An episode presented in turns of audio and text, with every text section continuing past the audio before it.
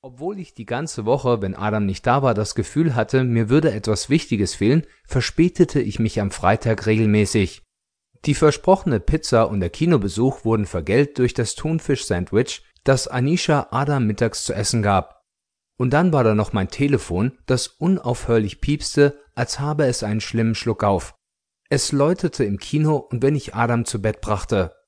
Es läutete beim Frühstück, bei dem wir leicht angebrannte Pfannkuchen verzehrten und wenn wir im Park spazieren gingen. Es läutete, wenn wir uns Hamburger holten und es läutete die ganze übrige Zeit. Natürlich war das Läuten nicht das eigentliche Problem. Das bestand darin, dass ich jedes Mal darauf reagierte. Ich überprüfte meine Kurznachrichten, ich verschickte Antworten, ich telefonierte. Und mit jeder Unterbrechung wurde Adam ein wenig stiller, ein wenig distanzierter. Es brach mir das Herz, doch der Gedanke, das Ding einfach zu ignorieren oder es abzuschalten, trieb mir den Schweiß auf die Stirn. Während ich zur Arbeit raste, dachte ich über das verkorkste Wochenende nach. Als Anisha angekündigt hatte, dass sie eine Trennung auf Probe wünsche, fühlte ich mich, als habe mich gerade ein Lastwagen angefahren.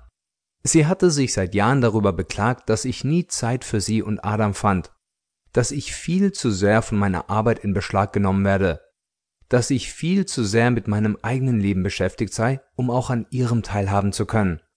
Aber wie soll das besser werden, wenn du mich verlässt? fragte ich.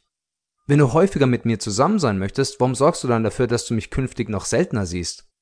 Immerhin hatte sie gesagt, dass sie mich nach wie vor liebe und dass sie wolle, dass ich weiterhin ein gutes Verhältnis zu meinem Sohn pflege. Doch als ich schließlich in eine eigene Wohnung umzog, war ich verletzt und verbittert.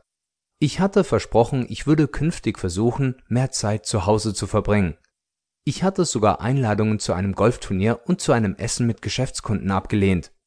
Doch Anisha sagte, das seien alles nur Kinkerlitzchen, ich sei nicht ernsthaft dazu bereit, all die Dinge abzustellen, die falsch liefen. Jedes Mal, wenn ich an diese Worte dachte, knirschte ich mit den Zähnen. Verstand Anisha denn nicht, wie sehr mich meine Arbeit forderte? Konnte sie nicht begreifen, wie wichtig es für mich war, beruflich voranzukommen. Wenn ich nicht so viel gearbeitet hätte, dann hätten wir uns unser großes Haus, die Autos und die eindrucksvollen Großbildfernseher nicht leisten können. Gut, ich gebe zu, Anisha machte sich auch nichts aus den Fernsehern, aber trotzdem. Ich nahm mir vor, ich werde ein erstklassiger, getrennter Vater sein. Ich werde Adam meine Aufmerksamkeit schenken. Ich werde zu allen schulischen Anlässen erscheinen. Ich werde mir die Zeit nehmen, ihn ins Schwimmbad oder zum Karate zu fahren. Ich werde ihm Bücher vorlesen. Wenn er abends anruft, werde ich alle Zeit der Welt haben, um mit ihm zu reden. Ich werde mir seine Probleme anhören, ihm Ratschläge geben und mit ihm Spaß haben.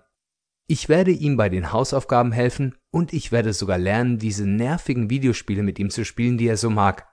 Ich werde ein wunderbares Verhältnis zu meinem Sohn aufbauen auch wenn ein gutes Verhältnis zu meiner Frau nicht mehr möglich ist. Und ich werde Anisha beweisen, dass ich nicht irgendwelche Kinkerlitzchen mache. In den ersten Wochen nach der Trennung kam ich ganz gut zurecht. In mancherlei Hinsicht war es gar nicht so schwer. Doch es schockierte mich, wie sehr ich die beiden vermisste. Ich wachte in meiner Wohnung auf und lauschte auf die schwache Stimme, von der ich wusste, dass sie nicht da war. Ich lief am Abend in der Wohnung umher und dachte nach, Jetzt ist die Zeit, zu der ich eine gute Nachtgeschichte vorlesen würde. Jetzt würde ich Adam vor dem Einschlafen umarmen. Und das ist der Moment, in dem ich mich zu Anisha ins Bett kuscheln würde, der Moment, in dem ich sie in den Arm nehmen würde. Ich konnte die Wochenenden kaum erwarten. Aber als die Monate verstrichen, begannen auch diese Gedanken zu verschwinden. Genauer gesagt, sie wurden durch etwas anderes verdrängt.